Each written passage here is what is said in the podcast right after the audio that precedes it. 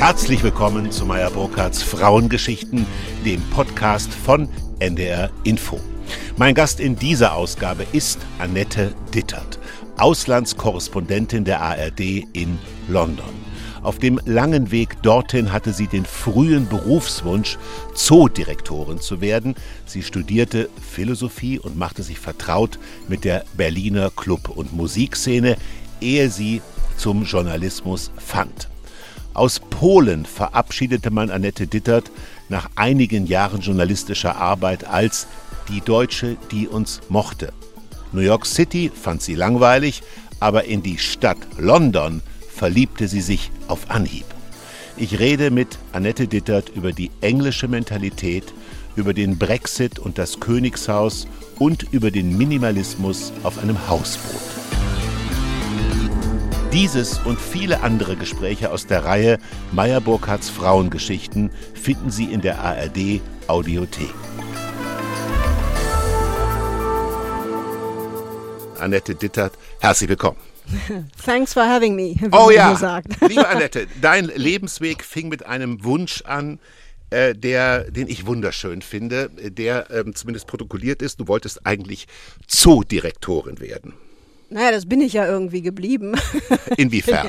Ich bin ja auch noch Studioleiterin, zumindest ja. die letzten Jahre hier in London. Und äh, dieser ganze Job ist eigentlich eine permanente Krise, die man permanent bewältigen muss. Und so ähnlich stelle ich mir das auch in einem Zoo als Direktorin vor. Aber in gewisser Weise hast du natürlich recht. Ich habe dann doch einen anderen Berufsweg gewählt und das habe ich aber auch nie bereut. Aber die Allegorie ist schön, weil der große Alfred Biolek wurde befragt, äh, warum er seinen Job so gerne macht, nämlich Menschen einzuladen und in einer Talkshow zusammenzubringen. Und da hat er äh, sinngemäß geantwortet, ich liebe es, diesen Menschen so. Und er hat das gar nicht despektierlich mhm. gemeint, sondern voller, voller Empathie. Du äh, bist in Köln groß geworden mhm. und ähm, ich glaube, eine gewisse katholische Mentalität, auch wenn du vielleicht keine gläubige Katholikin bist, eine gewisse katholische Mentalität hast du. Irre ich? Äh, ja, interessant. Warum? Naja, weil, ich, weil äh, du liebst das Unfertige, du liebst das, äh, das Feiern, äh, du liebst, äh, wenn ich, wir kommen ja gleich dazu, du liebst das Improvisieren. Mhm. ich glaube, häufig in deinem lesenswerten Buch London Calling ist von Gin die Rede. Also ich glaube, du bist bei allem Respekt auch ein Firebeast. Ja, doch, durchaus. Ich war ein absoluter Karnevalsfan. Ich war Funkenmariechen in der Schule. Ich habe äh, diese Kölner Mentalität doch sehr in mir. Das stimmt, ja. ja. Und das ist aber übrigens was, und deswegen bin ich vielleicht auch hier am Ende gelandet in Großbritannien und in keinem anderen Land. Etwas, was auf bestimmte Weise man hier sehr gut leben kann. Darauf kommen wir noch. Ich habe ja anmoderiert, dass du viel unternommen hast, um deinen eigentlichen Beruf, den du jetzt Gott sei Dank für uns Zuschauer und Zuschauerinnen ausübst, um den nicht ähm, äh, zu bekleiden. Du bist zunächst nach Freiburg gegangen und nach Berlin und hast Philosophie studiert. Mhm. Philosophie. Wie kamst du auf die Idee? Das hatte einfach damit zu tun, dass ich einen wahnsinnig guten Philosophielehrer hatte, ja. der mich für dieses Fach derartig begeistert hat, dass ich dachte, das muss ich machen und damit gehe ich dann an die Uni und werde Professorin. Und als ich dann von Freiburg äh, nach Berlin umgezogen bin, weil da die großen Philosophieprofessoren waren in dieser Zeit, da bin ich dann irgendwie in das Berliner Nachtleben reingeraten, äh, in die Musikszene und bin dann beim SF Beat als so eine Art Mischung aus DJ und Reporter gelandet. Und dann war das irgendwann so nicht mehr so ganz einfach, das mit der Philosophie wirklich so durchzuziehen. Und dann bin ich eben von dieser, aus dieser Hörfunkzeit beim SFB Journalistin geworden. Und ja, the rest is history. SFB ist ein Meilenstein der mhm. deutschen Radiokultur. Äh, ich habe übrigens auch Philosophie studiert, auch weil ich einen Philosophielehrer mhm. in der Schule hatte. Ich habe dann nur, äh, sagen wir mal, eine größere Krise als Student erlebt, als ich versucht habe, zwei Seiten zu lesen von Immanuel Kants Kritik der reinen Vernunft. Mhm. Und ich bin gescheitert an mir selber und wusste, das ist vielleicht doch nicht das Fach, in dem du Erfüllung findest. Äh, ich las, dass du auch deswegen aus der Philosophie weg wolltest, weil es männerdominiert war. Ja, absolut. Also das ist wirklich ähm, krass gewesen damals und in gewisser Weise immer noch. Philosophie ist mehr als viele andere naturwissenschaftliche Fächer ein Fach an der Uni, wo wirklich Frauen es bis heute richtig, richtig schwer haben.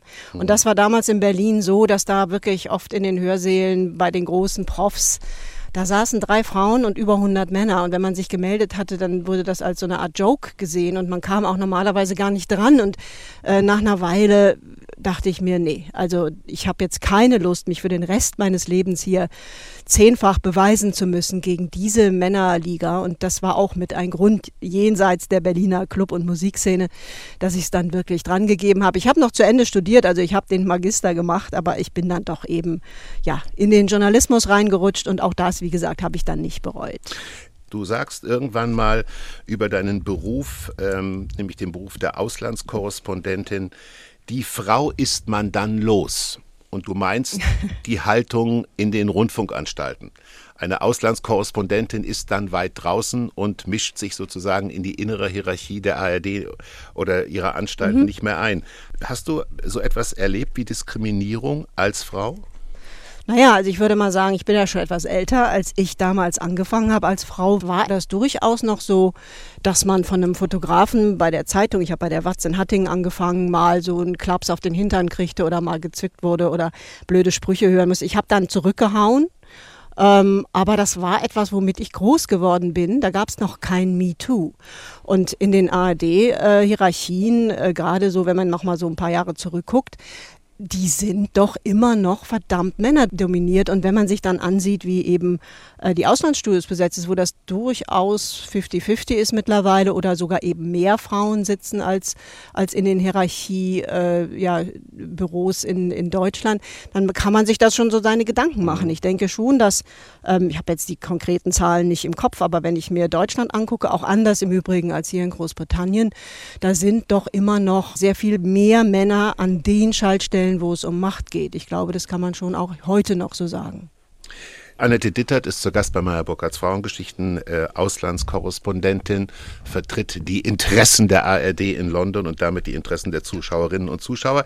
Du bist aber zunächst, ähm, bevor dich der Weg ins Ausland geführt hat, bist du mhm. ähm, zu einem Job gekommen beim WDR, wo meine Bewunderung nicht größer sein könnte.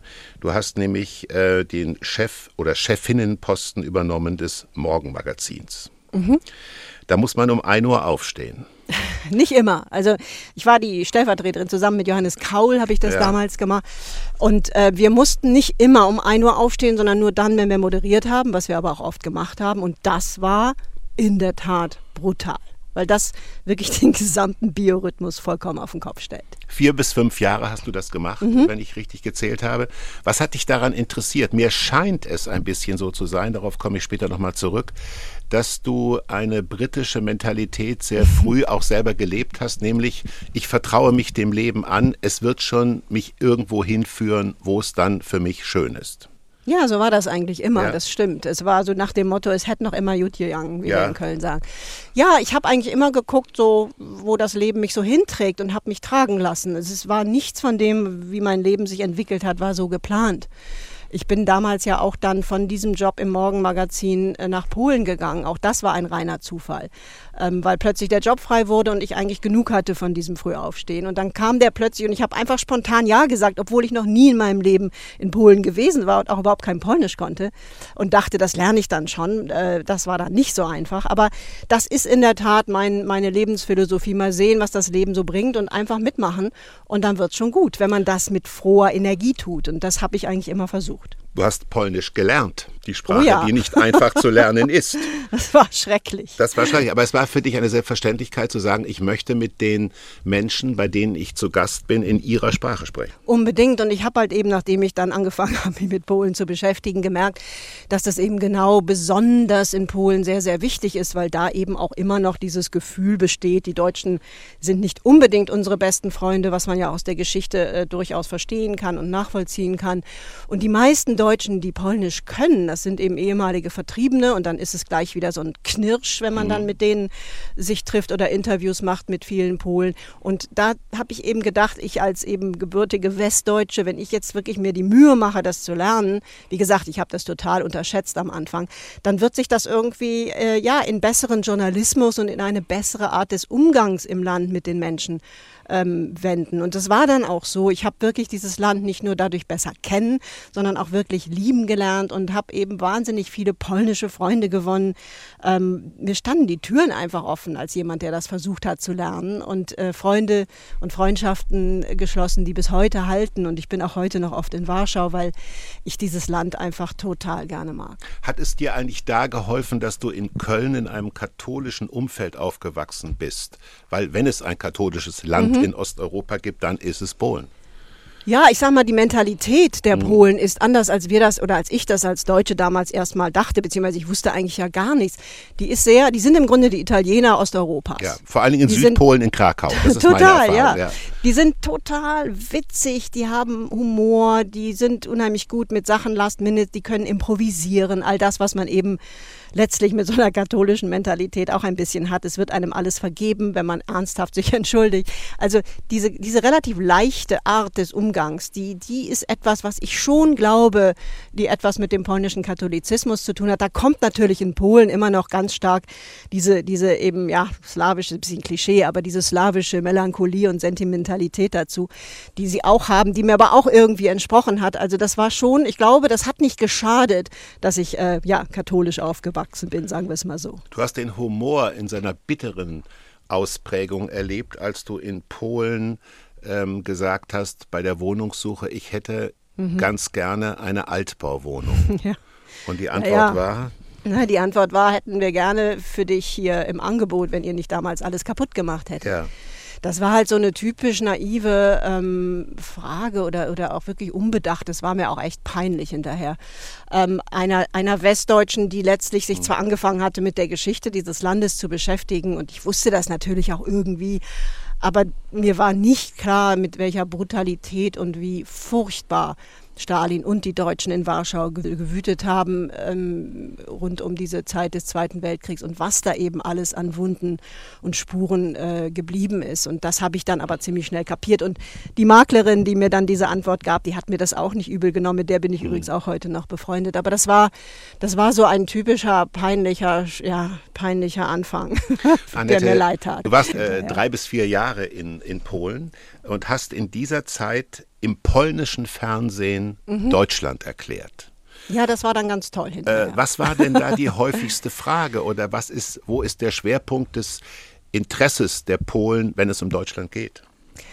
Na, die Polen haben viel mehr Interesse an Deutschland als andersrum. Das ist mhm. ja oft so, dass man immer nach Westen guckt. Das gilt eigentlich für fast alle Länder. Und ähm, es war so, dass das ja die Zeit war, als ich da war, von 2000 bis 2004, als äh, Polen dabei war, der EU beizutreten. Also das war quasi das positive Gegenstück zu dem, was ich dann später hier in Großbritannien erlebt habe, als man hier austrat. Ähm, damals, das war eine Aufbruchstimmung, das war eine ungeheuer positive Stimmung. Es haben ja dann auch am Ende, ich glaube, fast 80 Prozent der Polen für den Beitritt gestimmt. Und das war so eine, ich würde mal sagen, so eine relativ glückliche Zeit, wo diese alte Spannung zwischen Deutschland und Polen eigentlich sich ein bisschen aufgelöst hat, aber immer wieder zurückkam. Und dann gab es immer wieder Fehltritte von deutschen Ministern oder irgendwelchen äh, Politikern, die kamen und die sich auch unsensibel verhielten. Und ich wurde dann eben zunehmend, weil ich eine der wenigen Deutschen war, die, die fließend Polnisch konnte, am Ende konnte ich es dann auch einigermaßen, wurde dann eben häufig eingeladen in das äh, polnische Fernsehen, habe versucht, das zu erklären und habe wirklich dann in einer gewissen Weise in beide Richtungen gesendet. Also ich war sozusagen so eine Art Botschafterin für Deutschland in Polen und in Deutschland die Botschafterin für Polen, um den Deutschen, die dieses Land ja gar nicht kannten, mhm. wirklich, ähm, dieses Land so zu erklären, äh, wie man eben einen neuen Nachbarn kennenlernen will. Das war eben auch ein großes Interesse damals 2003, 2004 an Polen, weil man eben wusste, das wird jetzt unser äh, nächster großer EU-Nachbar. Wir haben ja eine viel längere Grenze mit Polen als mit den meisten anderen Ländern in Europa. Ich kann unseren Zuhörerinnen und Zuhörern nur eine Reise nach Polen empfehlen. Ich kenne es gut, sicherlich nicht so gut wie unser heutiger Gast, Annette Dittert, London-Korrespondentin der ARD. Äh, aber ich kenne es recht gut und bin immer wieder begeistert von dem Land. Liebe Annette, es ist ein ähm, für mich unbegreiflich, es macht mich wütend und sprachlos, dass wir immer noch über Antisemitismus reden, leider auch mhm. in Deutschland. Äh, und du hast dich ähm, als deutsche Journalistin in deiner polnischen Zeit, wenn ich das so sagen darf, mhm. auch mit dem polnischen Antisemitismus befasst und hast mhm. damit einen Shitstorm geerntet. Ähm, warum war dir das so wichtig, dich diesem Thema zu widmen? Naja, das war ein Riesending. Shitstorm hat man das, glaube ich, damals noch nicht genannt, aber ich mhm. kriegte ähm, E-Mails, Morddrohungen, mein Auto wurde angezündet. Also das war schon sehr unangenehm. Ähm, das war ein schwieriges ähm, Thema, weil es eben in Polen ähnlich wie teilweise in Deutschland oder auch in vielen anderen Ländern noch immer und aber da eben besonders auch in bestimmten Ecken der Bevölkerung noch einen völlig unbearbeiteten Antisemitismus gibt. Mhm.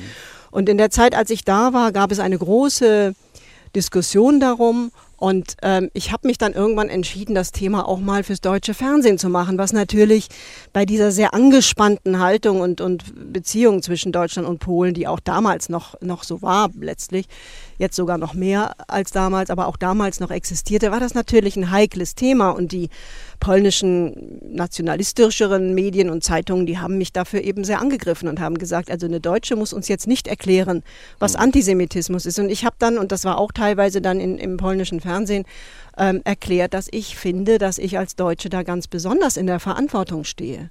Und habe mich versucht, da eben auch mit den Polen und den polnischen Medien äh, darüber auseinanderzusetzen. Und habe aber auch versucht zu erklären, dass das nicht bedeutet, dass ich den Polen jetzt irgendwie die Schuld äh, für den Holocaust in die Schuhe schieben will. Also habe versucht, da eine differenziertere Debatte ähm, äh, hinzukriegen. Und das hat am Ende auch ganz gut funktioniert. Die ähm, eine der bekanntesten Journalistinnen äh, der in der Gazeta Wyborcza hat zum Schluss, als ich ging, 2004 einen äh, großen Artikel geschrieben, die Deutsche, die uns mochte, mhm. ähm, und ein kleines Porträt. Und da hat sie das auch nochmal aufgegriffen. Und ich, ich fand das eigentlich eine sehr wichtige Debatte, ähm, weil in der Zeit eben auch die Debatte um den eigenen Antisemitismus in Polen losging. Also das war, das war durchaus spannend, es war aber sehr, sehr anstrengend und schwierig, das so differenziert hinzubekommen, dass klar wurde, dass ich mich damit nicht aus der eigenen Verantwortung rausstehle.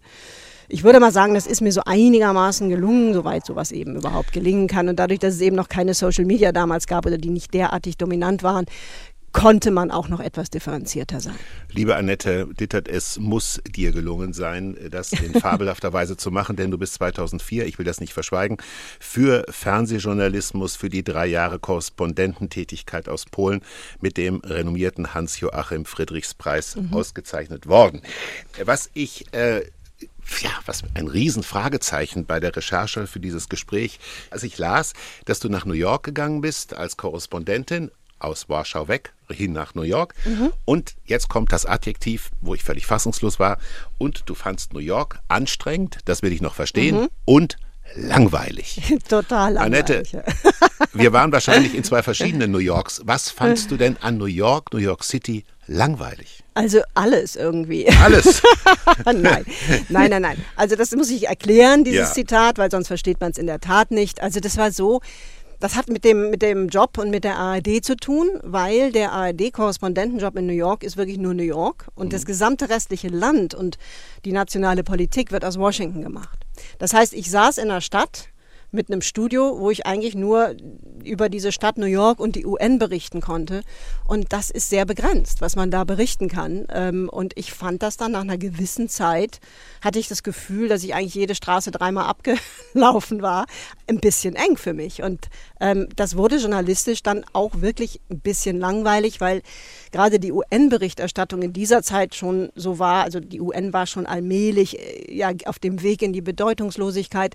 Und man kann über die UN eben auch ganz schlecht aus New York berichten, weil alles, was da passiert, in den Hauptstädten der jeweiligen Länder passiert. Mhm. Das heißt, man sitzt da eigentlich, steht immer vor diesem Gebäude und diesen Flaggen und weiß eigentlich nicht so wirklich, was da drin passiert. Und das war so eine Art, äh, ja, sehr indirekter Journalismus, der mich auf Dauer wirklich dann nicht mehr sehr gefesselt hat. Und deswegen war ich dann auch total froh, als dann plötzlich äh, ja, der Intendant des NDR vorbeikam und mir völlig zufällig London anbot.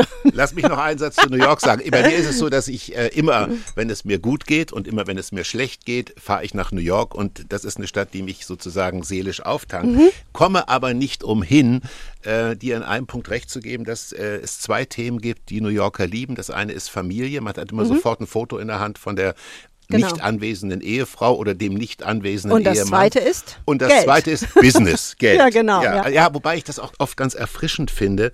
Bei uns werden Gehälter verschwiegen, keiner sagt dem anderen, was er verdient. Und da wird es relativ offen kommuniziert, was ich eigentlich interessant finde und mag. Ja, das Problem ist nur, dass man irgendwie keine richtigen Freunde hat. Ich habe mich noch nie so nach Europa gesehnt wie in dieser Zeit in New York, weil entweder ist da irgendwie Geld drin, also wenn man Leute trifft, die sagen ja. immer, ja, let's have lunch, dann trifft ja. man sich, dann sieht man die Dollarzeichen in den Augen seines Gegenübers und entweder ist irgendwas, something in it for me, also ja. entweder kann man den irgendwie nützen mhm oder Wiedersehen. Und ich fand das total anstrengend und ich fand es auch langweilig und habe am Ende wirklich sehr viele Freunde aus Europa gehabt oder Iraner oder ich weiß nicht was, mit denen man eben auch nochmal einfach so im Café sitzen kann, weil das eben wirklich nicht üblich ist. Ja. Und das fand ich auf Dauer, ja, ich fand es schon ein bisschen langweilig und ich konnte auch dieses amerikanische Englisch nicht gut.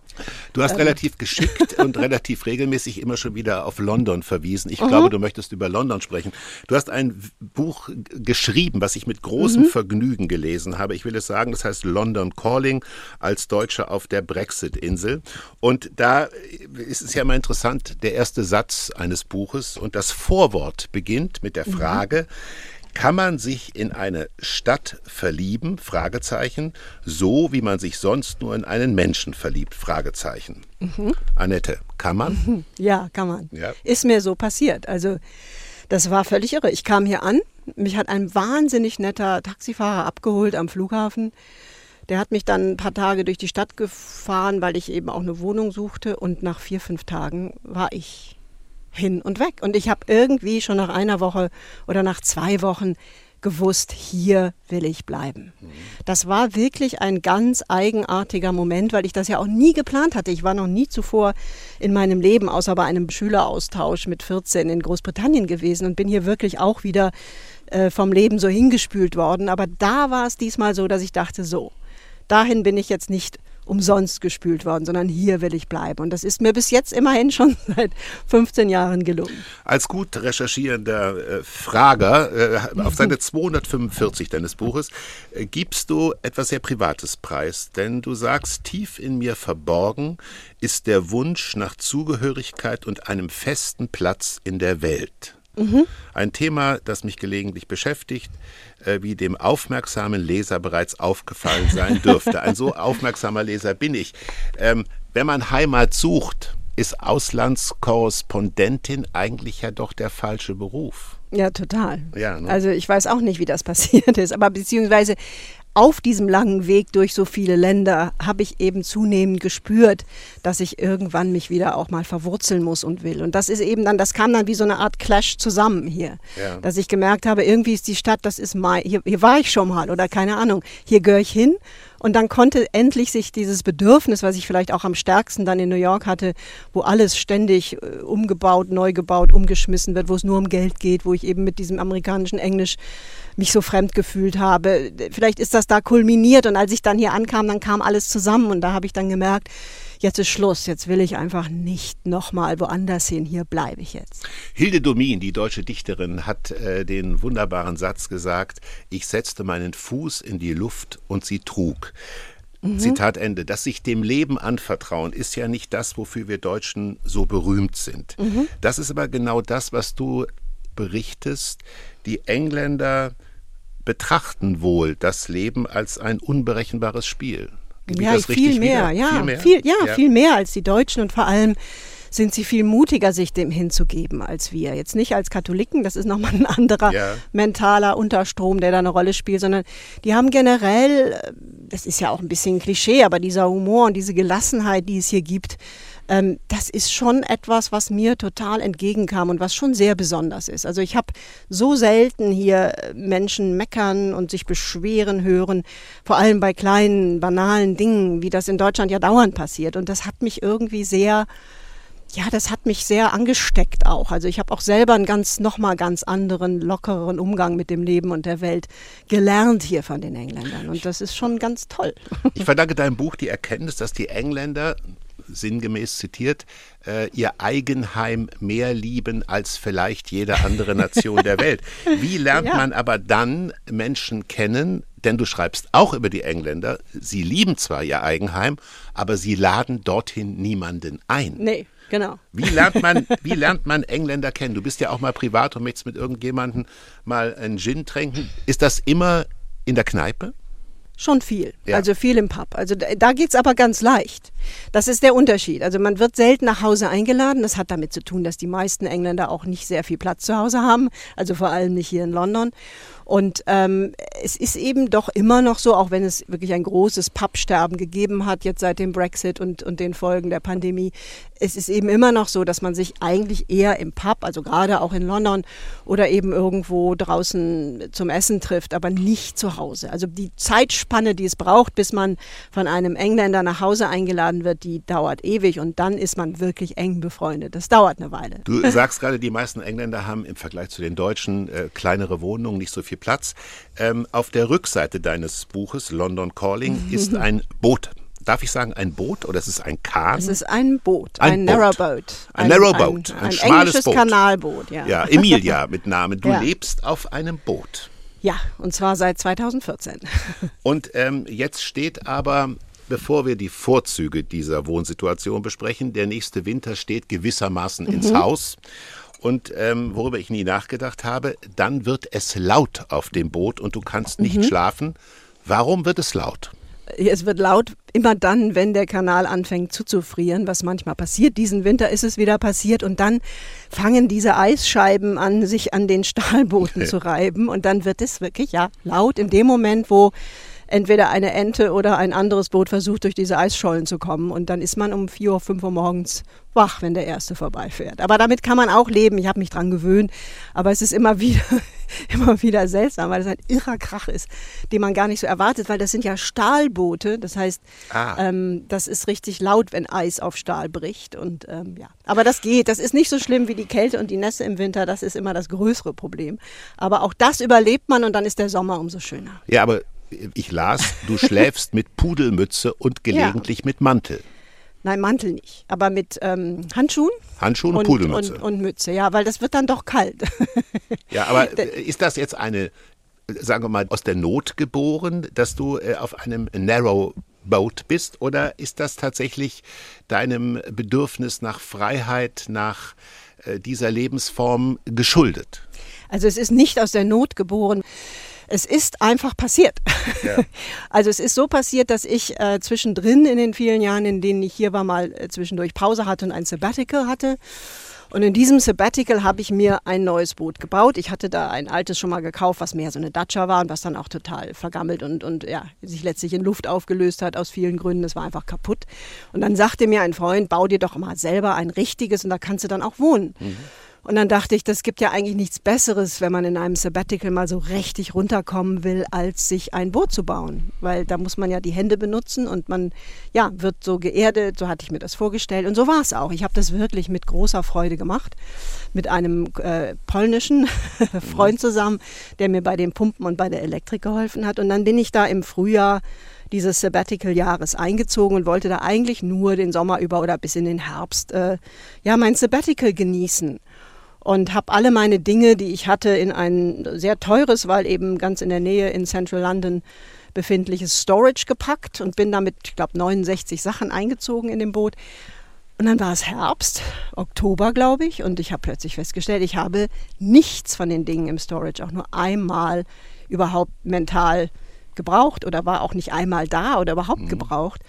Und dann habe ich beschlossen, so, und es war außerdem viel schöner als in der Wohnung wohnen, weil man da auf dem Wasser ist und da sind Gärten und Blumen. Und dann habe ich einfach gedacht, gut, dann mache ich jetzt auch mal den Winter und dann gucken wir weiter. Und dann kam der Winter, der war übrigens der erste nicht so schlimm, ja. war nicht so kalt. Und äh, ja, und dann nach einem Jahr dachte ich, auch hier bleibe ich jetzt. Und ähm, ja, und so, so ist es irgendwie gekommen. Und es hat halt den großen Vorteil, dass man nicht diesem Londoner Red Race ausgesetzt ist. Also ich muss nicht diese perversen Mieten zahlen. Ja. Und das Gefühl, eben auf dem Boot zu leben, heißt auch, ich kann hier leben, wenn ich mal keine Lust mehr auf den Job habe. Ich bin unabhängig von diesem ganzen Irrsinn hier. Und das ist schon ein ganz gutes Gefühl und das ist sicher auch einer der Gründe. Und so lang sind die Winter ja hier auch nicht. Ähm, du wohnst auf 16 Quadratmeter? Ja, 16, 18 16 Quadratmeter, 16, 18 mhm. Quadratmeter. Es gibt, glaube ich, in Amerika mittlerweile eine Minimalismus, äh, mhm. einen Trend, Ähm, äh, es ja. kommen ja alle Trends irgendwie Tiny aus House. Tiny House, dass ja. man sich, also dass selbst vermögende Menschen sich reduzieren mhm. auf das, was sie unbedingt brauchen und alles mhm. andere abstoßen. Ich finde das einen sehr sympathischen Trend. Ja, hat, man hat auch viel mehr Zeit. Also ja. das Leben wird viel einfacher. Mhm. Das ist, das hatte ich überhaupt nicht erwartet. Wie gesagt, das ist mir einfach so durch Zufall passiert, das Ganze. Ich hatte nie vor, wirklich Fulltime für den Rest meines Lebens auf so einem Boot zu wohnen. Aber es ist wirklich so, und das war mit einer der Gründe, warum ich eben auch dann geblieben bin. Man hat mehr Zeit, es ist irgendwie ein viel lustigerer Lebensstil, weil man auch ganz andere Art von Nachbarn hat. Um mich herum liegen eben ganz viele andere Boote und die passen auf mein Boot auf. Wir machen zusammen Barbecue. Man hat immer jemanden da, aber man ist trotzdem für sich, wenn man im Boot die Tür zumacht. Und diese Art von, im Grunde in so einer großen Community, mitten in London wie auf dem Land zu leben, und wenn man will, kann man aber mal eben in die Tate radeln. Mhm. Das ist irgendwie ein Lebensstil, wo ich finde, wo man ja the best of both worlds hat. Ja, in die Tate ist, Gallery so gemeint. Ja, die große genau. Galerie. Also, ja. Es ist guter Brauch bei Meyerburg als Frauengeschichten, dass wir immer einen Rod Stewart-Song spielen und diesmal der Kälte angemessen, äh, die Annette Dittert umfängt im Winter auf ihrem Hausboot Emilia, Cold Old London. Know why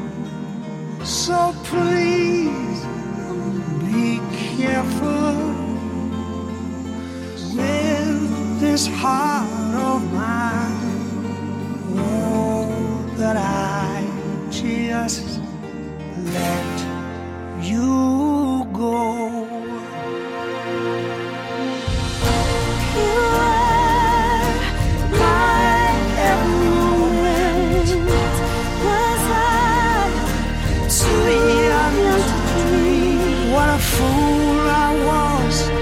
What a damn fool I was! So blind I couldn't see. Yeah, now I'm getting older, and the girls are getting younger. Maybe it's too late for me.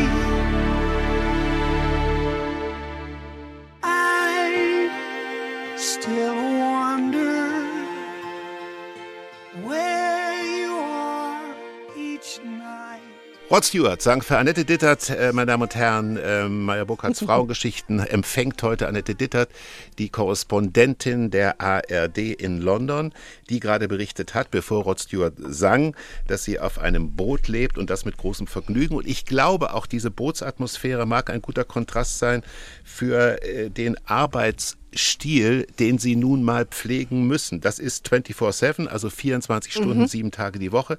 Sie sagen selber, liebe Annette, das ist ein crazy Job.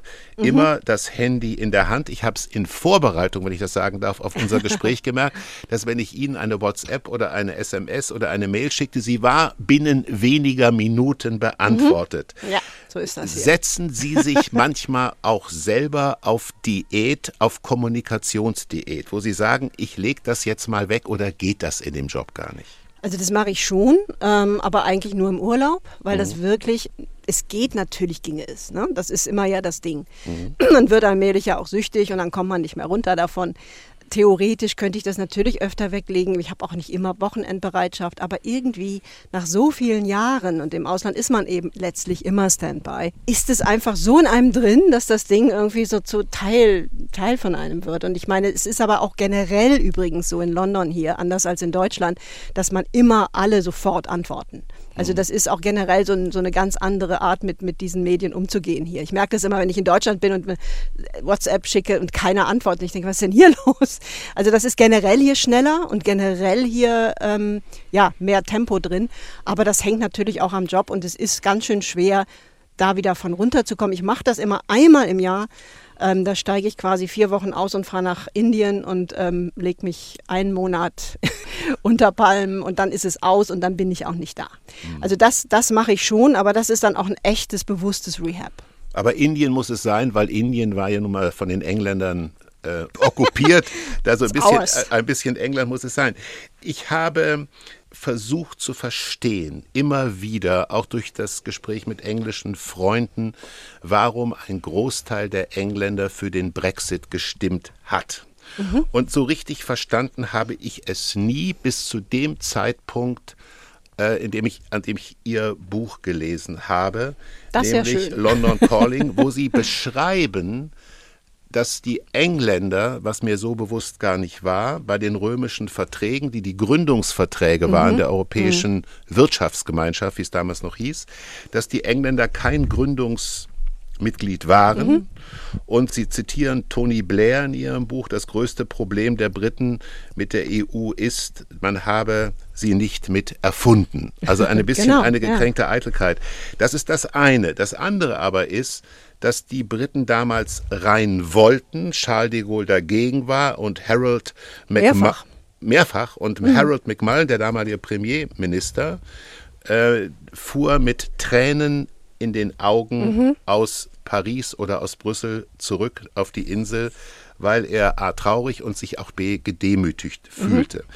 Ist das tatsächlich heute noch in der DNA der Briten so präsent? Denn ich glaube, so historisch ähm, wissend sind doch die Groß, ist doch ein Großteil der Briten nicht, der heute für Brexit gestimmt hat. Nein, ganz sicher nicht die, die jetzt heute dafür gestimmt haben. Die werden das so genau nicht erinnern. Aber das steckt schon generell diese große Demütigung einerseits, dass man eben zweimal zurückgewiesen wurde und erst beim dritten Mal hat es geklappt. De Gaulle wollte einfach auf keinen Fall, dass die Briten in, in die ja. EU kommen, weil er sich äh, da zu viel Einfluss von den USA und, und denen überhaupt nicht also, gefürchtet hat und denen nicht getraut hat. Das ist aber trotzdem noch ich glaube schon, dass sowas nachwirkt. Ich glaube, solche einschneidenden historischen Ereignisse wirken in der Psyche oder in der, ja, in der DNA eines Volkes weiter nach. Und ich glaube schon, dass das eine Rolle gespielt hat.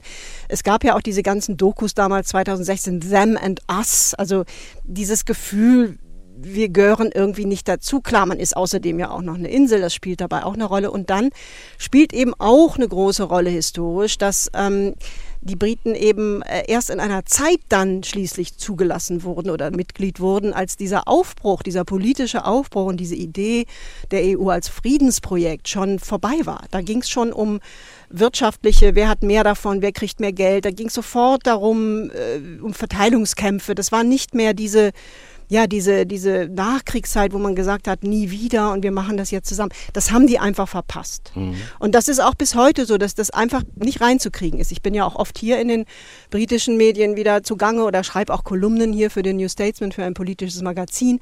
Und immer wieder, wenn ich das sage, dass die EU ist doch auch ein politisches Friedensprojekt, es kommt einfach nicht durch. Also ich glaube schon, dass das mit eine Rolle gespielt hat, sicher nicht so bewusst, aber irgendwo in der DNA ist das auch. Im Januar 2020 haben Sie mit dem Gedanken gespielt, die Insel zu verlassen.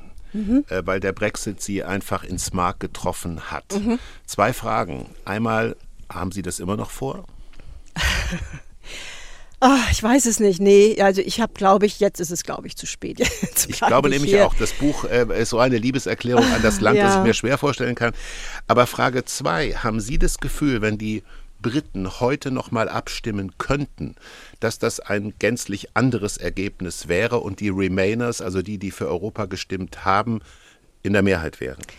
Also das ist ein bisschen schwer zu sagen, weil es ist jetzt im Moment nicht absehbar, dass sowas stattfindet. Wenn man aber die Umfragen anguckt, dann ist es so, dass 60 Prozent der Briten mittlerweile sagen, also auch die Leaver, also auch die, die es wollten, mhm. dass das ein Fehler war. Und es ist auch mittlerweile so, dass also die Wirtschaft schreit, es, das, das britische Sozial, Bruttosozialprodukt ist vier Prozent niedriger, als es normalerweise wäre.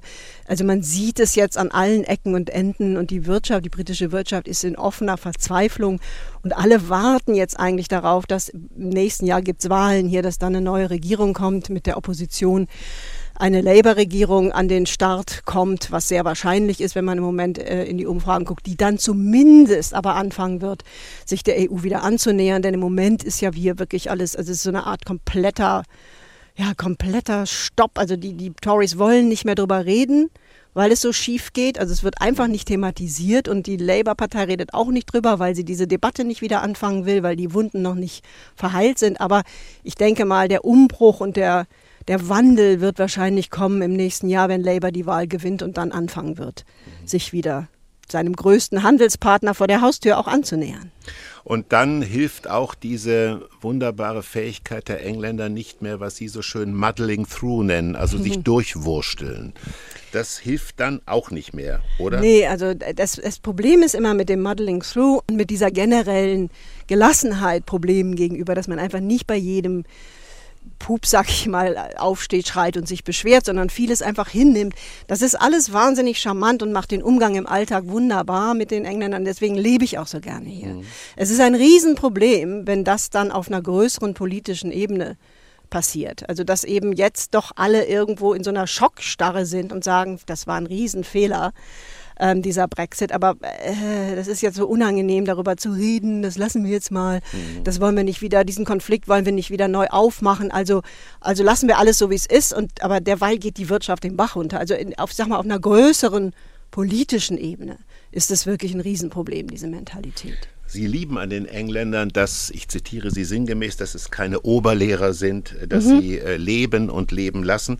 Und es gibt eine sehr amüsante Anekdote, die so in Deutschland für mich nicht darstellbar wäre. Sie beschreiben, dass ein Doppeldeckerbus, also ein Linienbus, ähm, falsch fährt, weil der Busfahrer mit der Linienführung offensichtlich nicht hundertprozentig vertraut war und dass dann eine alte Dame aber nach langem Zögern sehr höflich mhm. darauf hinweist, mhm dass ähm, das die falsche Fahrt sei, also die falsche Linienführung Richtung. sei, die falsche Richtung. Und sie müsse irgendwann mal ihren Enkel am Kindergarten abholen, ob der Busfahrer denn auch netterweise umdrehen könne. Mhm. Und niemand im Bus habe sich aufgeregt oder habe sich erzürnt mhm. oder habe, was ich ja bei den Deutschen immer so liebe, wenn sie den Kopf schütteln, ja, also das, ja, ja. das moralisierende Kopfschütteln. Das ist etwas, wo ich dachte, ich muss eigentlich sofort nach London meinen Mittelpunkt meines Lebens äh, äh, verändern, weil ich fand das so eine liebenswerte Anekdote. Ja, und das ist es auch. Und das ist interessant jetzt, wo, wo du es gerade erwähnt hast, wenn ich mir das so angucke, ich hatte die ganz vergessen, aber das ist natürlich auch ein Bild für den Brexit. Wir fahren halt immer noch in die falsche Richtung, weil keiner mhm. was sagen will. Und wie gesagt, im Alltag war das ungeheuer charmant. Ich fand das damals wirklich so ein Erlebnis, wo ich dachte, wow, das ist wirklich, das finde ich jetzt super. Wir sind zwar alle deutlich zu spät gekommen, aber das kann man ja verkraften. Wenn man aber eben eine so fundamentale politische Entscheidung nicht korrigiert aus Angst, einen Konflikt zu riskieren im eigenen Land, dann ist das natürlich schon ein Problem auf einer anderen Ebene. Und insofern ist das eigentlich ein ganz tolles Bild für die gesamte politische Situation hier im Moment. Bleiben wir bei dem Wort Richtung. Wenn wir Deutschen äh, nach England fahren, fahren wir meist nur in eine Richtung und die heißt London. Äh, mit mhm. dir bin ich mit der Lektüre deines Buches London Calling, aber eben auch in den Norden Englands gefahren, nach Birmingham, was du mhm. eine das sagst du auch sehr offen, eine unglaublich hässliche Stadt findest. Ja, tut mir leid. Wo du eigentlich kein zweites Mal hin wolltest. Äh, dann hast du von Hull erzählt, also H-U-L-L. Mhm. Ich glaube, da ist auch, oder von Rugby, wo dein Boot mhm. gebaut mhm. wurde, mhm. Äh, die ähm, Emilia. Mhm. Ähm, ich habe gelernt, vielleicht möchtest du das nochmal berichten, ich habe gelernt, warum ja in der Tat viele nordenglische Städte nicht so wahnsinnig schön sind nach den Kriterien der Architektur und der Städtebauplanung. Das hat einen historischen Grund. Ja, vor allem in Birmingham. Ne? Das, ja. ist, das ist vor allem in Birmingham, da ist eben in so einem Wahn, ich weiß gar nicht, 60er, 70er Jahre alles abgerissen worden und da wurde überall, das hat man in London übrigens auch, äh, dieser sogenannte Brutalismus stattdessen verewigt. Ja. Und das ist etwas, was eine tolle Idee war. Und es gibt auch ganz tolle Bauten. In London die ganze South Bank, da ist das Theater, die. die, die ja, in London. Da, ja, ja, und dann gibt es diese diesen Barbican, das ist auch ein brutalistisches Gebäude. Also da, es gibt auch tolle Sachen, die da entstanden sind. Ich finde es auch einen interessanten Stil. Das war die Idee, dass man eben sozialistischer baut, also dass alle Luft und Licht haben und dass man nicht eben diesen ganzen ornamentalen viktorianischen Krempel damit aufräumt. Es hat aber eben in Städten wie zum Beispiel Birmingham dazu geführt, dass einfach alles drunter und drüber ähm, ja, drunter und drüber geht und dass es eben architektonisch überhaupt kein Gesamtbild mehr gibt und dass es eben einfach wahnsinnig hässlich ist. Und irgendwelche Birminghamer haben mir mal gesagt, irgendwie dieser Architekt, dessen Namen ich jetzt nicht gerade habe, der das damals gemacht hat, der hat mehr nachhaltiger hier unsere Stadt zerstört als die deutsche Luftwaffe. Ja, aber, ich, äh, ich, aber du schreibst auch, dass viele Städte im Grunde rund um die Fabriken gebaut wurden, ja, ja, die damals Manchester-Kapitalismus, die damals äh, die Industrialisierung symbolisierten und dass deswegen es nie eine wirkliche städtebauliche Ordnung gab, eine mhm. organische. Das fand mhm. ich sehr interessant. Das kommt immer darauf an. Also das ist nicht in allen Städten so, das mhm. ist ganz sicher in Birmingham so. In Manchester ist es nicht so. Das ist eine sehr schöne Stadt und es gibt auch im, im Norden schönere Städte, aber bei Birmingham ist es wirklich richtig schief gegangen finde ich. Es darf jetzt kein Birminghamer hören, sonst kriege ich wieder tausend E-Mails. Sorry, guys, ich mag eure Stadt, aber es ist schon ein bisschen gewöhnungsbedürftig. Wir werden äh, diesen Podcast und diese Sendung werden darauf Wert legen, dass es in Birmingham nicht ausgestrahlt wird und nicht verfügbar ist in der ARD Audiothek. Äh, wir äh, müssen noch über King Charles reden, den alle nur als Prince Charles, er hat quasi seinen Vornamen gewechselt. Man muss sich immer konzentrieren, dass man jetzt sagt mhm, King Charles. So. Ähm, wie ist das Selbstverständnis der Engländer nach dem Tod von Queen Elizabeth, ähm, nach der Übernahme von ihrem Sohn Charles? Der Königswürde. Wie ist das Selbstbild der Briten nach dem Tod? Hat sich das verändert? Das ist eine wirklich spannende Frage und gerade jetzt ist es ja in diesen Wochen ein Jahr her, dass sie gestorben ist. Das habe ich gerade mit mehreren sogenannten Royal Experts, also Menschen, die viel am Palast äh, versuchen, ihr Ohr reinzuhängen, besprochen und auch mit Freunden ist das eigentlich jetzt anders nach einem Jahr oder ist sie irgendwie noch da?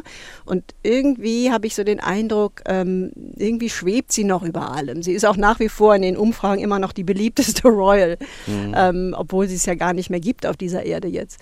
Ähm, und Charles ähm, trägt da in gewisser Weise dazu bei, weil er A, diesen Übergang sehr bruchlos hinbekommen hat. Also er ist wirklich viel, viel stärker und viel leichter und viel schneller akzeptiert worden von den Briten äh, als König, als ich das gedacht hätte.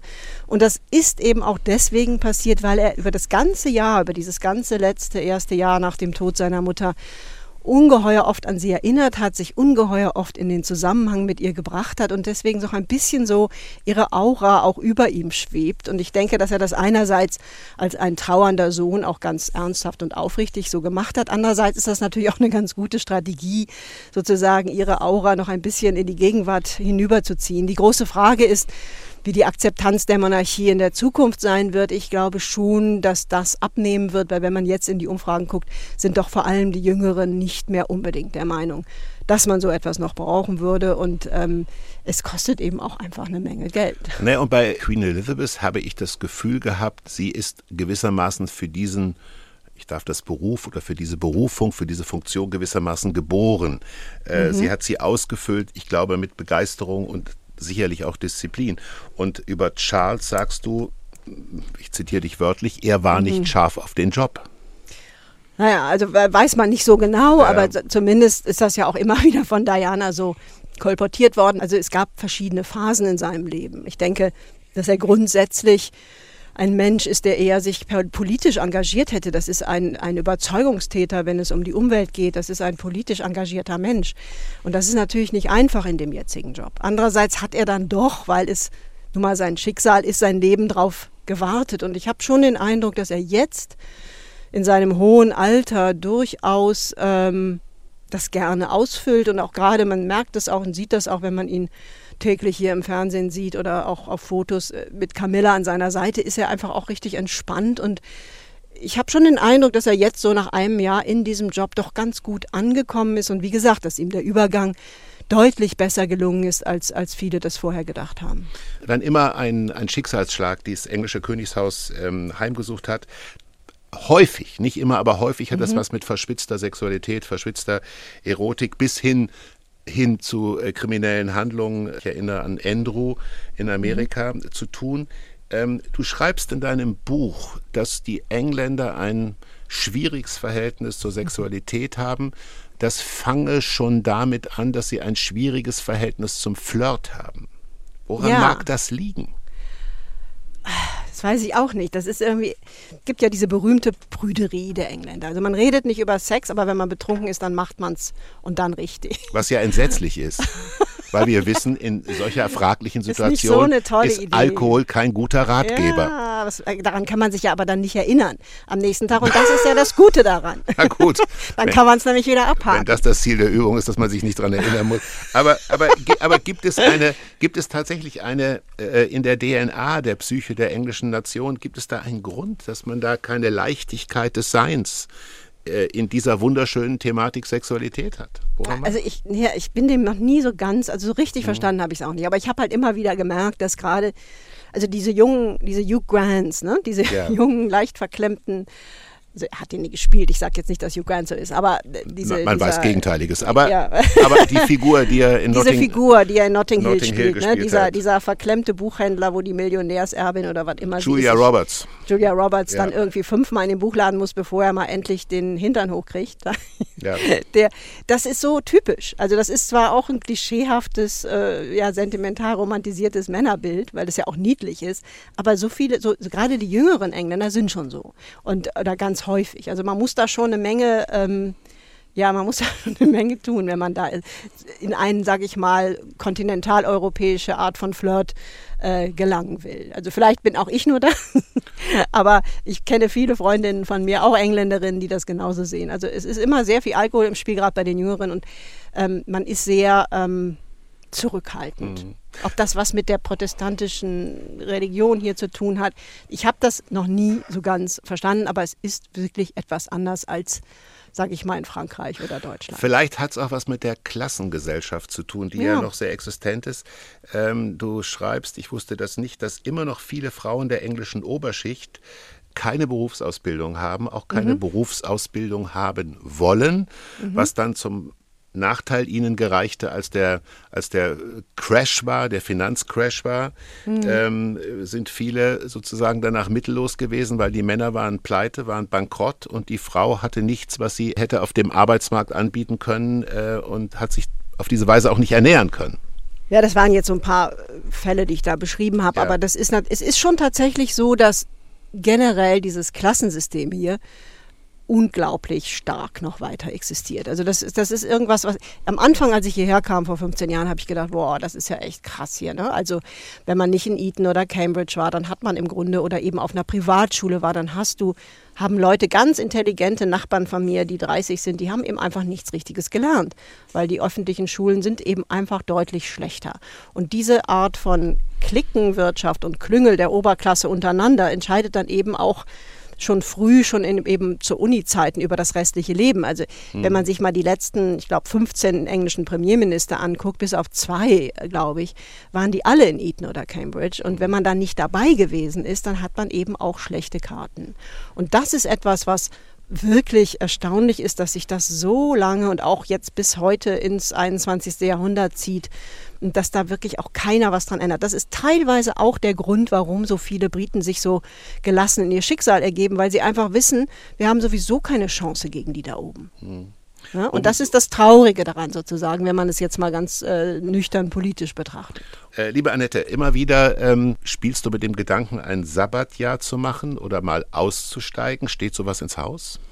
Im Moment noch nicht. Ich werde noch ein bisschen arbeiten, aber ich kann mir durchaus vorstellen, auch nochmal demnächst was ganz anderes mit meinem Leben zu machen, je nachdem, wohin es mich spült. Also ich sitze ja hier in Hamburg und bin leider nicht in London und wir sind, äh, du bist in London. Ich stelle mir das jetzt im Klischee so vor, dass du heute Abend mit einem Gin auf Tonic. deinem Gin Tonic auf deinem Schiff stehst und gelassen äh, zu den Enten runterguckst und vielleicht Schwäne. Schwäne und vielleicht fürs Wochenende dir überlegst, ein Garden Visiting zu machen. Das sei die letzte Frage. Was ist Garden Visiting? Das ist immer einmal im Jahr, da sind äh, die ganzen privaten Gärten offen und dann kann man quer durch London ziehen und sich die wunderbaren Gärten der Engländer ansehen. Das ist ja was, was die wirklich wunderschön können und was letztlich deren, ja, deren Volkshobby ist. Und das ist so ein bisschen Gar wie andere Leute malen. So du, und das werde ich auch heute machen. Ich werde heute Abend diesen Gin Tonic ähm, mit Blick auf die Schwäne ja. auf dich anstoßen. Und ähm, ja, schade, dass, dass du nicht persönlich kommen konntest, aber das holen wir mal nach. Ich werde mit einem Glas Wein in Hamburg sitzen und nach London anstoßen. Ich danke dir sehr, liebe Annette, dass du Gast bei Meyer Burkhardts Frauengeschichten warst. Ich wünsche dir einen schönen Abend in London. Danke dir. Thanks for having me. Ja, thanks. Ciao. Ciao. Meyer Burkhardts Frauengeschichten. Wenn Ihnen das Gespräch gefallen hat, freuen wir uns über positive Bewertungen und Weiterempfehlungen.